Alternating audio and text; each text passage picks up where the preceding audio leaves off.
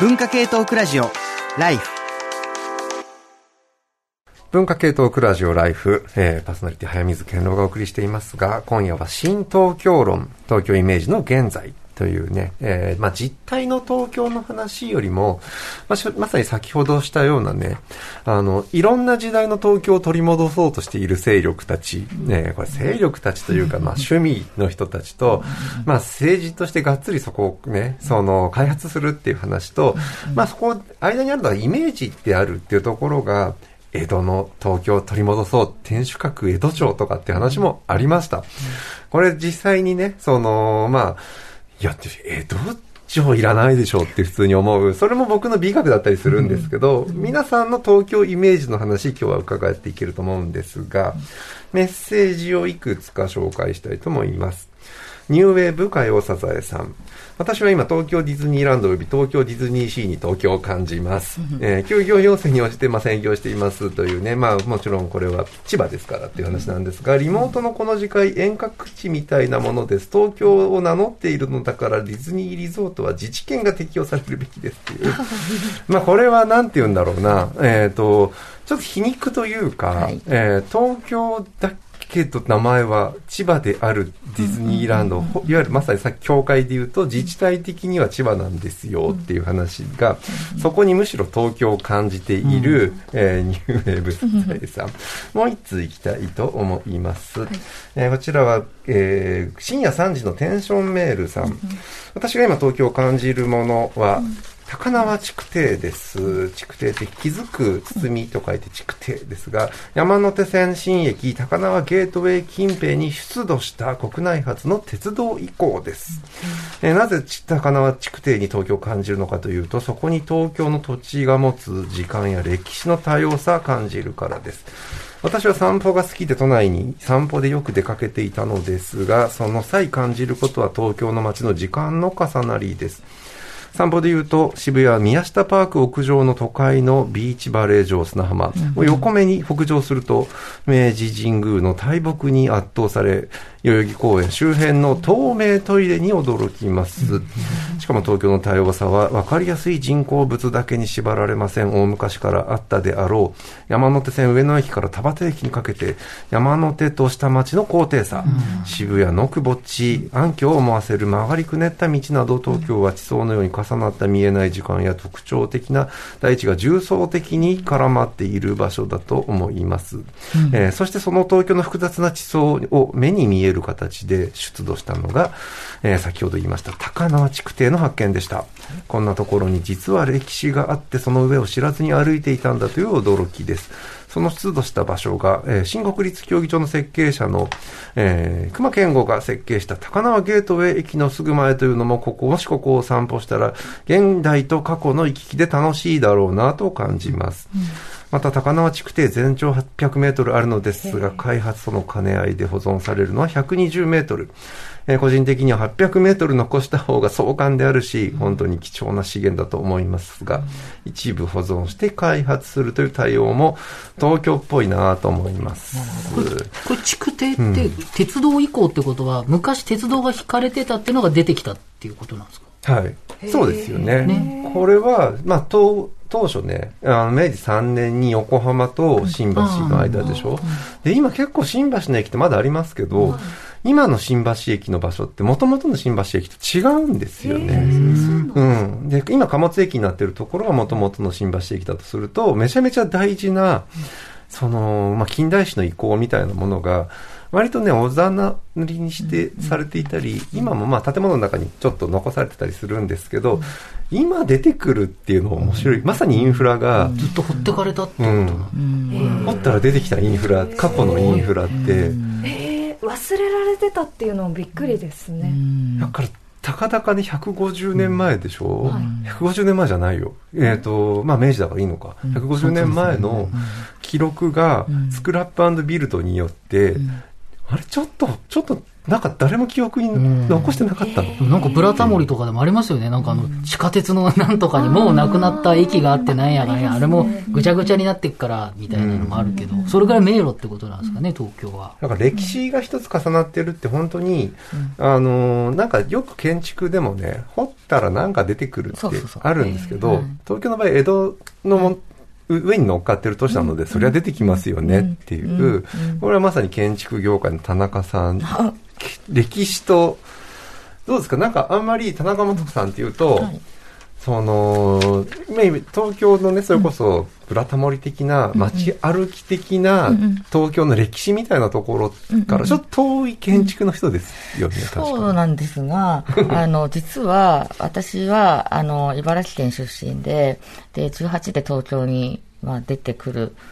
まあ、その前から、あの、東京にちょこちょこ遊びに来ていて、うん、何が都会と田舎で違うのかなって一番インパクトがあったのって、うん、あの、銀座の和光だったり、あと、まあ、表参道ヒルズに今なっている、同潤会青山アパートというアパートあの、古いものが堂々と一等地に立っていることに圧倒されたんですね。で、それって、やっぱり、あの、開発を最近された街では絶対に見かけない光景なので、古いものにツタが絡まったりなんかしていて、もう、都会すごいって思ってました。都会すごい。都会すごい。はい。これちょっと他も聞いてみたいんですが、例えば、コメカ君は、出身で言うと、はい、東京ではないんですっけ？東京ではないというか、えーと、僕、1984年生まれなんですけど、うん、えーと、生まれてすぐあの両親が関西の人間なんですけど僕が生まれたタイミングで東京に出てきてで、えー、4、5歳ぐらいまでは、えー、東京の目黒とか祐天寺の辺りにいたんですけど、うんで、そのあ、えー、4、5歳ぐらいのタイミングで、あの、埼玉の方に引っ越して、はい、で、それ以降ずっと埼玉なんで、まあ、出身、実質的には埼玉かなっていう、ねまあね、外、地方の人から見ると、埼玉も東京なんだよね、うん、みたいな距離感でもあるんだけど、さらに、まあ、4、5歳の時の東京の記憶って、これあるんですか、はいなんか、まあね、あの、子供なんで、はっきり具体的には覚えてないんですけど、うん、こう、まあ、親がこう、関西の人間なんで、こう、東京が物珍しくて、こう、自分を連れてこううろうろすごくいろんな都内を回ったらしいんですよね。で、えー、そのむしろその後にこう埼玉の浦和の方に引っ越して、でこう子供心にこう埼玉の郊外の方に来ると何にもないぞここはみたいな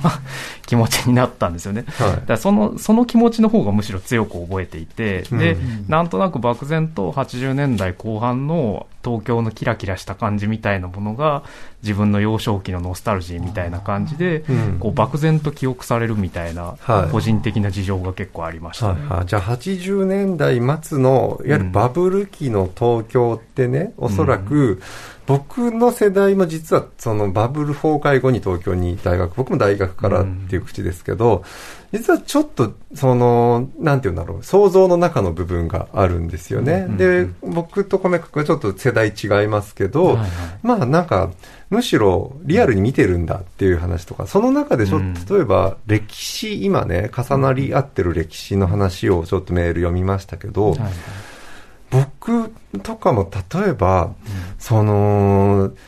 ね、あの、最初に多分東京に来た時に、うん、あの、荒俣博のね、本 を読んで、まさにそれ80年代の、に書かれてって言ったもので、あと田中康夫を読んだりして、うん、僕だけの東京ドライブとかを見て、割となんか、あ、憧れの東京で、実際に行ったことないけど、代官山の地図はちょっと 頭に入ってるみたいなところが ある憧れなんだけど、じゃあ、米角の場合もうちょっと、かつて4、5歳の頃の記憶の東京をもう一度みたいな意識があった。そうですね、だから今でも僕、その80年代のサブカルチャーのことについて書いたりすることが、まあ、仕事とかでも多いんですけど、はい、まあ、そういうふうに中高生ぐらいから、なんかこう80年代の文化にこうすごく関心を持つようになったのも、うん、まあ、なんか自分のその幼少期の原体験というか、うん、なんかこう、あの頃の記憶がこういうサブカルチャーのアイテムをいろいろ見ると、なんかこう、蘇ってくるみたいな感覚で、なんかそういうのを掘っていったみたいなところがかなりありますね。はいその辺ね、80年代と東京みたいな話を僕が最初にラムーでかけたんですが、まあ、ちょっとまたね、この話できるかなと思うんですが、えー、これはじゃあちょっと、いわゆるオリンピックの64年の時に都市開発が進み、その後バブルの時にピークを迎えるみたいな東京イメージ、えー、あるのかなと思うんですが、ちょっとそれに関したメール読んでみようかなと思います。えー、AKI8713。僕が東京を感じたのは80年代のドラマ、えー、タイトル、親には内緒で、が最初でした。ドラマ的に、えー、に内容は変というぐらいしか記憶はありませんが、うん、教科書的な東京ではなく、秋葉原駅へ流れ込む電車が、えー、これ、艶めかしく生きている都市。東京、これは、横文字の東京ですけど、TOKYO を感じたのは、思春期真っ盛りだったかもしれません。それが一つのきっかけでしょうが、80年代末に東京圏就職で、えー、東京ディズニーランドがある浦安へ引っ越しましたが、仕事の関係上、生活の拠点は関東圏でした。就職した会社が新宿にあり、秋葉原への興味から、週末の新宿の不活市議、不条理は今から思うとめまい、えー、していたのではな、えー、と思いました。2000年代に入り、会社が倒産し、えー、数年は東京圏にいましたが、結局は実家へ戻り、東京はその程度に動機づのに動機づけだったと思いました。数年に一度ぐらいは東京にと思いながらなかなか行けず、卒業研究も、えー終えるという見越し、えー、これ、会場は横浜ですから、ラジオエクスポの、ね、TBS のね、えー、チケットを取り、次の研究への下調査と思いましたが、うん、去年の2月上旬は、今ほど騒がれていなかった新型コロナウイルスを考慮し、いけなかったヘタレでした。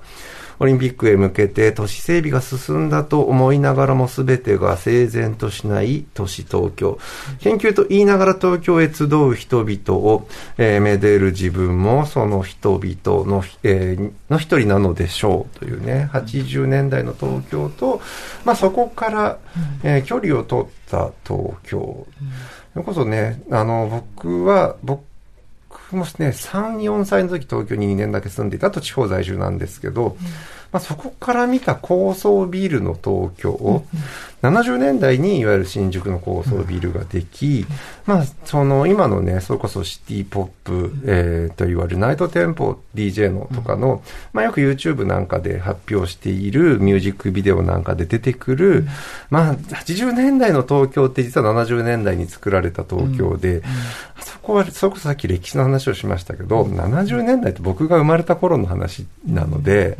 これはもう十分歴史なんですよね。だから今70年代の新宿ビル群って、まあもちろん実用としても使われてますけど、まあなんかさっきのね、あの、高輪の鉄道以降じゃないけど、それぐらい古くて、あの、その、なんか東京の歴史観。なんかでも東京ラブストーリーってなんか数年前東京圏で再放送してて、それで初めて見て。去年リメイクもね、まあね、やってましたけど、あれもオープニングとか見てると、あれ91年とかですよね。あれもやっぱりなんか大都会のイメージで、あれを確かにこう中学生の時とかに地方で見てたら、東京行きてって思うけど、それもやっぱり80年代ぐらいまでに作られたものの、ある種の再生産だったっていうふうに考えると、ちょっと遅れてやっぱりやってくるっていうかイメージは。なんですかね、うん、はい。だから今僕らがね、その80年代っぽいなと思っている、まあ都会ビル群とかのイメージって、その多分おそらく90年代のやつも混ざっているし、70年代も混ざっているし、ざっくりとしたなんか東京イメージとして、それこそね、あの、オリンピックの開会式聞く何やるんだろうって感じですけど、あの崩壊したチームが、まあ、後で、その、こういうことやるはずだったっていうプランなんかが週刊誌から出てきてますけど、まあ、なんか、アキラのね、やっぱり、その、金田のバイクで走る、その、80年代の東京みたいなイメージを、もう一回ちょっと再生産して、世界に発信しようと思っていたって話出てきてますけど、なんか非常にその迷走したね、自分たちが一番いい時代だった80年代を打ち出そうとしてしまう、なんか深層心理みたいなものを感じたりするんですが、アキラってこう、おそらくその非常に僕の世代が語ってしまうとなんかまた特権的にお前ら80年代の年をみたいな感じになるかもしれないんですけど、なんと塚越君は今日のためにアキラを見てきました。見てきました。88年のアニメの映画なので見てきましたけれども、うん、あの、やっぱりコンクリートジャングルとしての大東京で、で、やっぱりその東京のこう、大都市大都市ドドドってあとなんかネオン、はい、バーとか出てきてで恵比寿様とかがいてなんかこういうのですみたいなこうモニュメントがあって、まあ、それのつなつながりでずっと大都市大都市ってやってて、まあ、それがぶっ壊れるっていうことをまああの描かれていくんだけれども。そうか。いわゆる都会的なイメージだけではその廃墟イメージだけではなく日本っぽい、うん、日本古来のデザインみたいなものはそこにいっぱい入っている、いっぱい入ってだからそれのハイブリッドみたいな形で、うん、でもやっぱりあれは今でもみんなが持ってるイメージだなっていうのはあるんですよね。東京ってやっぱりすごくオシャンティーな東京カレンダー的な東京感ってあるじゃないですか。あれとやっぱりもうがっつりビル群っていうのの、やっぱり二大巨頭はあるかなというふうに思っているし。東京カレンダー的っていうのは、えー、なん、今、今時、ね、そう、あのね、僕、思い、今日、東京の話を思い出してるときに、それ大学生の時に、東京、えー、東京、えー、ラブソーじゃない、東京タワーという映画を見て、見たんですよ。それは、あれです、あの、V6 の岡田くんと黒木瞳が、なんか不倫している、大学生となんか不倫するっていう話で、うん、山下達郎、フォーエバーマインっていう曲かかるんですけど、僕、僕は、えっと、23区の真ん中ぐらいに住んでるんだとか、ずっとそこで生まれ育ったんですね。で、まあ東京の山梨県内だけど、ものすごいこう、渋谷じゃなんじゃみたいな近くではなかった。ですけれども、だから逆にあんま行かないんですよ。東京に、あの、ずっと住んでると、逆に東京タワーも、中学とか、中学校かなんかで行ったのが初めてぐらいで、あえては行かなくて、むしろそういう、オシャンティーな東京イメージって、その、まあ、東京 タワーってね、ぜひ見てもらいたいんですけど、なんかおしゃれな感じなんですよ。なんかラグジュアリーにちょっと上のところでなんか食べてオシャンティーな飯食ってみたいな、東京カレンダーって今もある雑誌があって、まあ、そういうおしゃれな、なんか、なんとかの西麻布みたいなのを特集するんですけど、なんかそんなのに溢れていて、それを見てなんかむしろ自分の中の東京イメージが、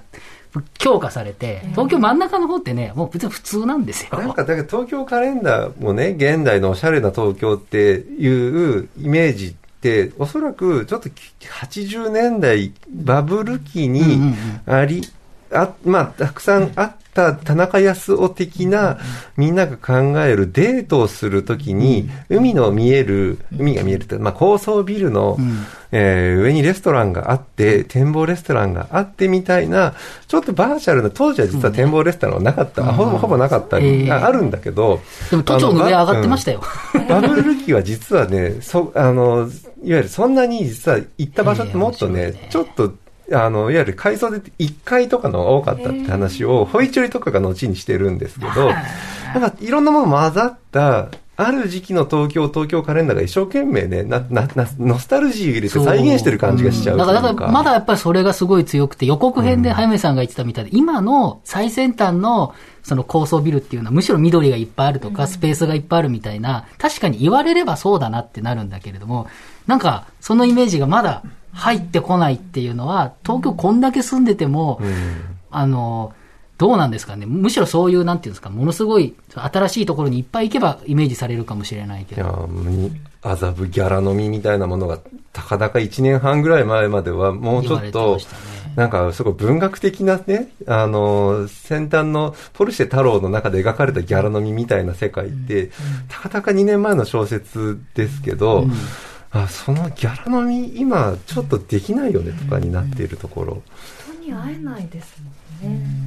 うん、うん、なんかあの緑いっぱいの東京が、はい、あの今こう最先端の東京イメージとして描かれようとしているということって、うん。うん、その80年代までの東京イメージってあの憧れさせるこう東京先行型だったと思うんですけど、なんかこう緑いっぱいのある意味あの地方都市に対して追随するとか、地球環境に対して追随するっていうのは、東京が地球環境とか地方のスローペースぶりに憧れちゃってるところがあると思っていて、そこがなんかこう、お前しっかりしろよ的な気持ちになります。やっぱり憧れさせてくれたから、80年代までの東京っていうものがみんな好きで語りたいんですよね。むしろ地方でできたものを東京がそっちを、そっちに引っ張られてるというか、うん、そっちを作っていくようになるとか。そうそう。なんかあの街づくりとかやるやる子も、あの、やっぱ地方都市の方が、あの、偉い人にすぐ会えるし、あの、クリエイティブな人につながりたいと思ったら、あの、ちょっと飲んでればすぐ電話かけて飲むところに来てくれるとか、もう話が早いと、ですぐ実行できると。コミュニティの距離感みたいな。そうなんです。そうそうそう。それが全然違うんで、東京は地価も高いし、偉い人に会うのに到底、あの、無理目で、あの、いろいろと。階段をめちゃめちゃ上がらなきゃいけない感じ、ステップをってい う。そうそう。だからそれはこう、人の階層レイヤーだけじゃなくて、あの、まあ、建物もそうだし、あらゆる意味で、あの、ヒューマンスケールをもう、とっくに超えているので、なんかそれに対しての、あの、実感のなさっていうか、うん、俺にできること何もないじゃんみたいな感覚で、街づくり系の人はあんまり、あの東京が面白いって言わない傾向にあると思います、ね、そういうのはおそらく、えー、建築やね、そういうコミュニティに一番多分携わってる建築として、田中さんのおそらく実感だと思うんですけど、そうですね、ね。おそらくちょっと外から見た東京とね、内から見た東京の、と中の東京の違いっていうところは、おそらく僕もちょっと、例えば今の東京にスケールのでかすぎるね、その、まあ、人数が多すぎるし、っていう東京だけではなくて、ちょっと多分この5年、10年の感覚としては、もうちょっと細分化して、都心だけど実はコミュニティが強いと地域ってすごいあるよねっていうのを再構築しようとしているのが、むしろ僕、田中さんの仕事に見える。ああ、ありがとうございます。うん、そうそうそうそう。ね、そう喫茶ランドリーの話とかって。ああ、ありがとうございます。あれが今の僕、都市のイメージを更新してる側の東京かなって気もするんですけど、ちょっと説明してもらっていいですか？あ,、の、私、あの、墨田区で、あの、喫茶店やっていて、あの、選択肢のある喫茶店で、喫茶ランドリーっていう名前なんですけど、で、あの、私そこでやりたかったのは、あの、喫茶店の顔した、まあ、私の施設の公民館をやりたかったので、で、そういう公民館とか校長みたいなものが、それ何どこみたいな感じで、全然こう、東京にいると、その恩恵を受けてる実感がないせいで、うん、あの政治とか校長に対する参加意識とか、うん、まあ、そういったことも、まあ、薄くなりがちっていうのはあるし、うん、あと人に単純に会える場所っていうものがもっと醸成されないといけない、まあ、喫茶店イコールコミュニティってすごい分かりやすいんだけど、ランドリーってなった瞬間に、うんうんうん、そのでかいスケールの東京じゃなくて、そこを利用する人たちの区域ってもっと狭くなる。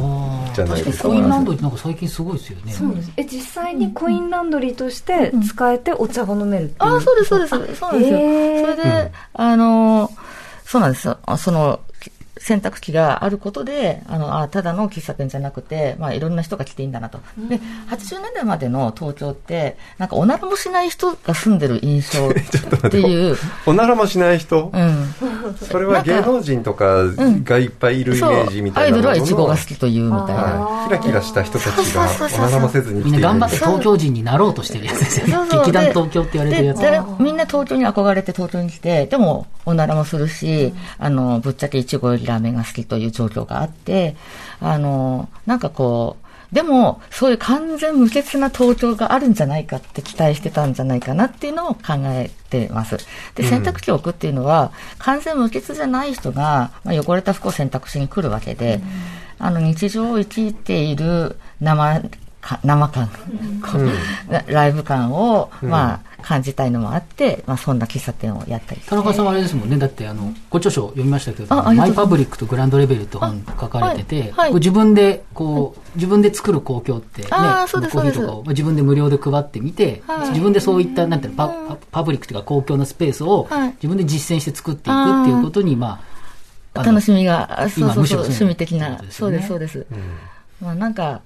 あの、校長って税金で作られてる割に、あの、ありがたくなかったり、それこそね、あの、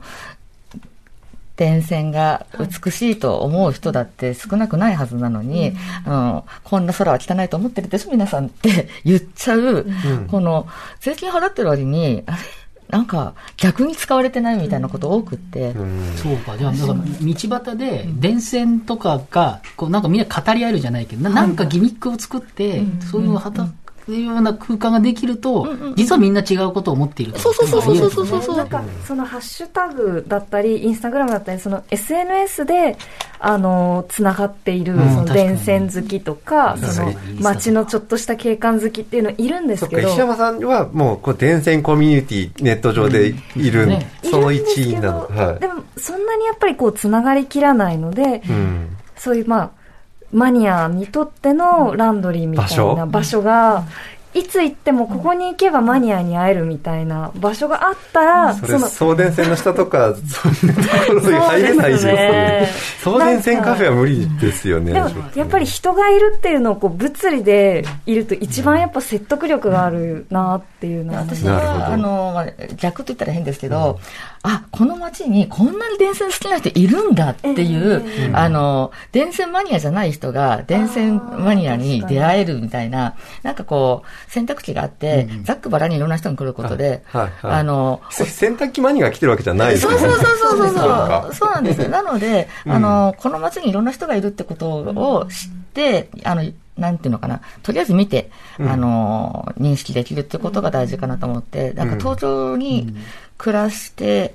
まあ、日本全体そうかもしれないですけど、あの、病気の人はこちらへとか、うん、30代女子のカフェはこっちです、みたいな、めちゃめちゃ住み分けされていて。港区女子とかいう、なんか、かすぐになんかやっぱ、そこに当てはめようとするみたいな流れ。うん、ペルソナとか言って、うん、で、あの、当てはめまくって、うん、あの、ビジネスして、ほんで、うちに帰ると、街の実態としては、あの、電線愛好家がいて、で、おじいちゃんがいて、赤ちゃんがいて、いろいろいるっていう像を誰も見ないで相当な時間暮らしているんですよ、ね、電車の中とかでうるさい人がいて、全員みんなこいつうるせえと思ってるけど、うん、みんな言えない。でもなんかあれば多分、まあ別に袋叩きにするわけじゃないけど、やっぱり違うよねって言えるとか、まあそれって街づくりでもそうじゃないですか。なんか問題があった時に、例えば電線だけじゃなくても、なんか喋っている時に、やっぱりこの電線あった方がいいみたいな話が、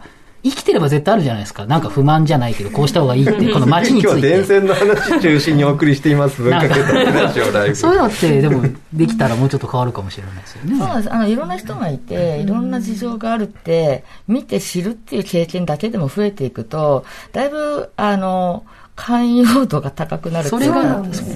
そうか、マニアはマニアだけで固まる場所も必要だけど、それをいかに外に開くかみたいなところにはもう一つ何かしら装置が必要。我々個別化されちゃってるから、うん、東京のイメージが刷新されないと、うん、80年代のままの東京感をみんな引きずってるのは、みんなで東京について語れてないからっていうことなんですかね。ね、ちょっと今の論点ってね、まさにちょ東京のスケール大きい都市ですよ。だそこをちょっと再設定していけるんですよって話、ちょっとこれ、ちょっとそれ通じるね、メッセージ来てるので読みたいと思いますが、はい、えー、こちらはですね、埼玉県のどら焼きさん。某局のアドマチック天国が好きで見ているのですが、えー、昨日僕見ました、いすみ市でしたけど、えー、最近よく目にするフレーズがあります。東京の会では東京なのに自然が、えー、東京にもこんな都会のオアシスが、東京とは思えないのんびりした風景がと、東京の地方かといった感じのフレーズたくさん出てきます。まさに昨日は東京に近いのにいすみし、こんなに自然がって言ってましたけど、まあ確かにそういう視点でね、みんな見ます。えー、一方、地方との都市の会では、こんなところにおしゃれで都会的なカフェが、東京に行かなくても都心の味が楽しめる、など、地方の都会化、えさっきは東京の地方化でしたけど、地方の都会化感じられるフレーズ、たくさん出てきます。と。えー、お互いがお互いに近づき合ってる状況を考えると、数年後には均一化されて、東京ってなんだっけ？点々ってなるのではないかと思います。となると、こうなる以前、昔の東京が東京のイメージに重なっていくのかなと。だから、土町でも伝説の〇〇といった形で昔の東京する会が増えたのかという以上、アド町を見て気がついた東京の変化でした。というね。確かにちょっとさっきの話で言うと、コミュニティの規模がでかいとみんなちょっと住むときにいろいろ不便だし、まあ、ちっちゃすぎるとちっちゃいでね、顔が見えすぎるからみたいな、この再設定ができるんじゃないかという話って、まあ、東京の地方化でもあるし、まあ、地方の東京化でコミュニティを適正サイズ化するみたいな、まあ、この人のね、どら焼きさんの見立てとちょっとつながるところが。そうですね。本当あの多様な価値観が、まあ、うん、オンラインでつながりやすくなったっていうこともあのすごく影響あると思うんですけどなんかあのでも東京が東京がって言われてるうちは大丈夫かなと思いました。今僕らがこうやってね、その語りにくい東京をあえて語ろうって結局語ってんじゃんっていう。で、いまだに東京ドーム何個分とか、東京なのに緑が多いとか、なのになのにってこう、やたらこう、引き合いに出されてるうちは、まだモテてるなって思ってます。はいはいはい。まあじゃあ僕らどこかでね、まあ今、今回の特集はひょっとしたら東京イメージって言いながら、東京から遠く離れてにしようとしてるんだけど、東京からって言ってるじゃんっていう堂々巡りの中にいる感じもありますけど、ちょっと先ほどの話でね、ね80年代の話出ましたけど、ちょっとこれ、あのー、曲紹介、コメカ君お願いしていいですか？なぜこの曲なのかを含め。と、あの、まあ、東京ってね、今のお話にもあったみたいに、特に例えば80年代で時代を区切ったとしても、まあ、当然いろんな側面があるわけですよね。で、まあ、僕今回選んだのってね、うん、さっきのお話で言うところの、そのおならをしなさそうな 曲を選んでしまったんですけど。おならをしないソング。それは。しない感じのね。まあ、しないソング。おならしない東京大好き。まあ、それって、まあ、どういうことかというと、まあ、えっと、なんて言うんでしょうね、YMO という存在が、えー、80年代の東京においては非常に、ね、あの重要な存在としていますけど、はい。まあ、70年代末が、うん、VMO 以降80年代になるみたいなね、まあ、批評的なやつもありますけど、そうですね、80年代っぽい、おならしなさそうな。まあ実際 YMO がね、その、日本の環境の中でどの程度影響力があったかっていうのは、いろいろこう、あの人によって意見が分かれるところだとは思うんですけど、ただ一つその、こう、シミュレーションというか、まあ初期の活動において、その、えー、日本みたいなものをこうわざとこうオリエンタリズムをこう逆用するような形で、うんうん、海外から見た東京をあえて自分たちであ